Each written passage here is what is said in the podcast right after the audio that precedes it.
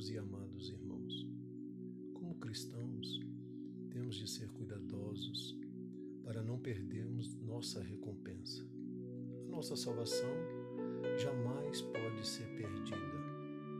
Ela é assegurada pela fé no nome, na obra que nosso Cristo realizara na cruz do Calvário.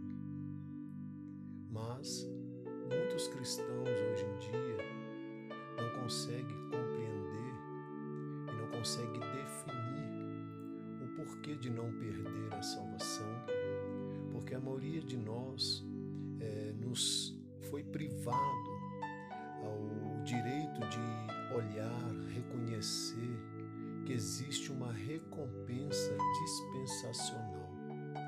E sem essa chave, não há maneira satisfatória para interpretar muito de Mateus e das cinco advertências que há no livro de Hebreus, que está no capítulo 2, do verso 1 ao 4, que é a primeira advertência. A segunda advertência está no capítulo 3, do versículo 7 até o capítulo 4, verso 13. A terceira advertência, que está em Hebreus 5, do verso 11 ao capítulo 6, 20. A quarta advertência que está em Hebreus, capítulo 10, do verso 19 ao 39, e de Hebreus, capítulo 12, que é a quinta advertência que está do verso 1 ao verso 29. Temos de pegar a chave para interpretar essas cinco advertências em Hebreus. A chave é a disciplina dispensacional. Então, o que nós teremos? Recompensa ou punição? Os cristãos ou receberão recompensa ou sofrerão disciplina. A recompensa é a realeza ser exercida por Cristo com seus seguidores fiéis nos mil anos. A punição é revelada em Mateus capítulo 24, versos 50 e 51, que diz assim: Virá o Senhor daquele servo em dia que não o espera, em hora que não sabe, e castigá-lo-á, lançando-lhe a sorte com os hipócritas. Ali haverá choro e ranger de dentes. Na volta do Senhor, os cristãos relaxados infiéis sofrerão punição. Não pense que o Senhor é bondoso demais para não puni-lo. Um bom pai sempre disciplina os filhos. Disciplina é um sinal de amor, como está em Hebreus capítulo 12, versos 6 e 7.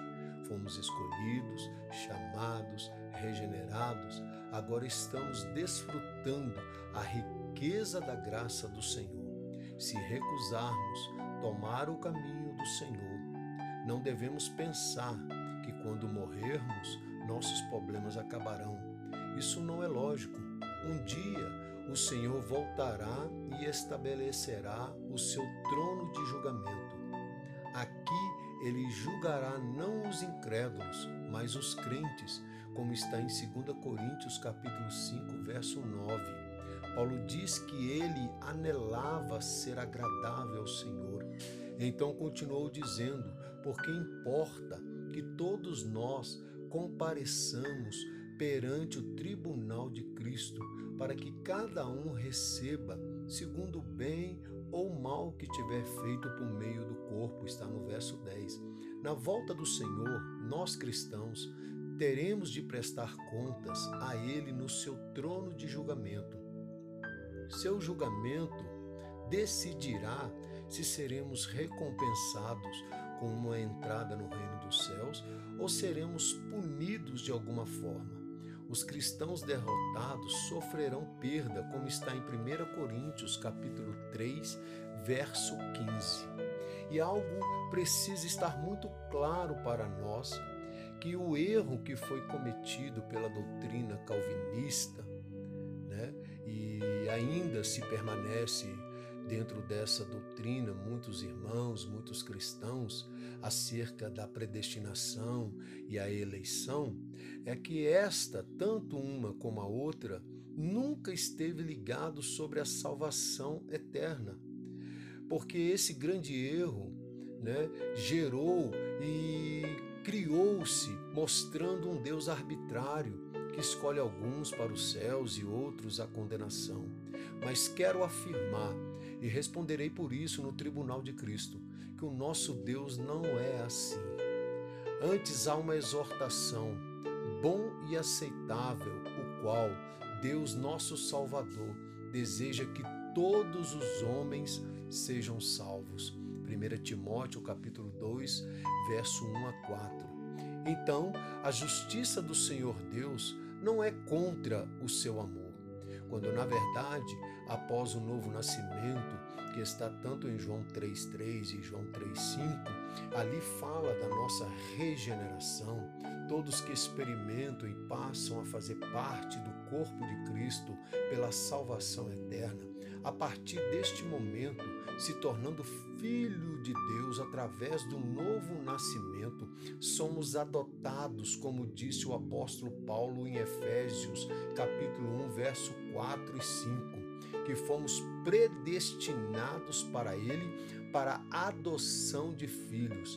A palavra usada pelo apóstolo Paulo aqui é ruiostesia, filho que alcançou um nível de maturidade, sendo herdeiro por direito de nascimento e com ele sendo um primogênito de Deus, está apto para herdar como filho o reino, a glória que há de se manifestar. Mas, se todavia, sendo herdeiro, não tive comportamento de príncipe, não exerci o meu direito, não exerci as minhas questões, não comportei-me direito, não andei conforme as verdades, minha justiça não excedeu, não fiz a vontade do meu pai.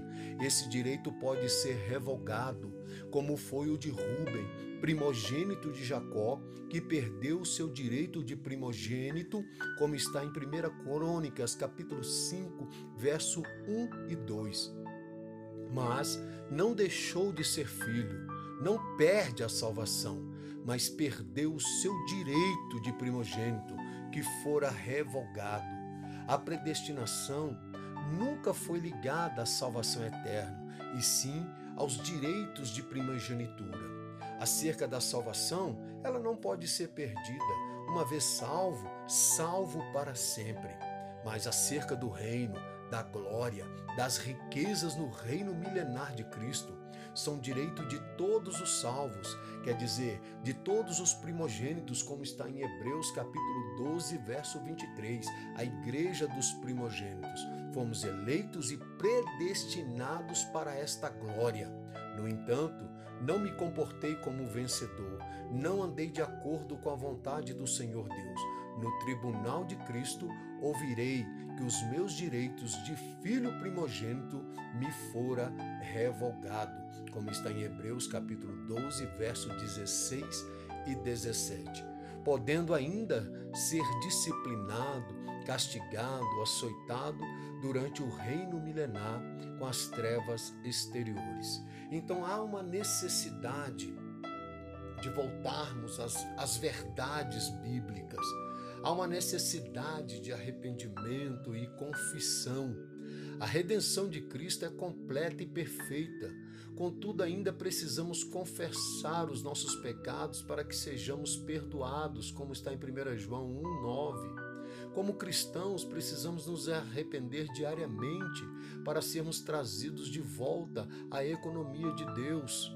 Muitos cristãos morreram com problemas não resolvidos entre eles e o Senhor. Eles cometeram pecados depois de serem salvos, contudo nunca os confessaram nem se arrependeram. O perdão de Deus e a purificação de Cristo para os crentes quando pecas estão baseados na confissão deles e não no esquecimento, como muitos cristãos estão propensos a pensar. Se não confessamos, Deus não perdoa. Se não confessamos, Cristo não nos purifica.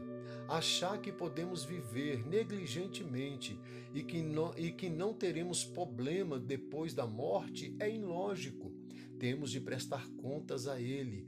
A verdade do reino é muito sóbria. Ela nos desperta. Quando o Senhor voltar, ele voltará como nosso noivo, mas também como nosso juiz, como está em 2 Timóteo, capítulo 4, verso 1 e verso 8. Este é o nosso podcast. Vai Crá, e ele chamou.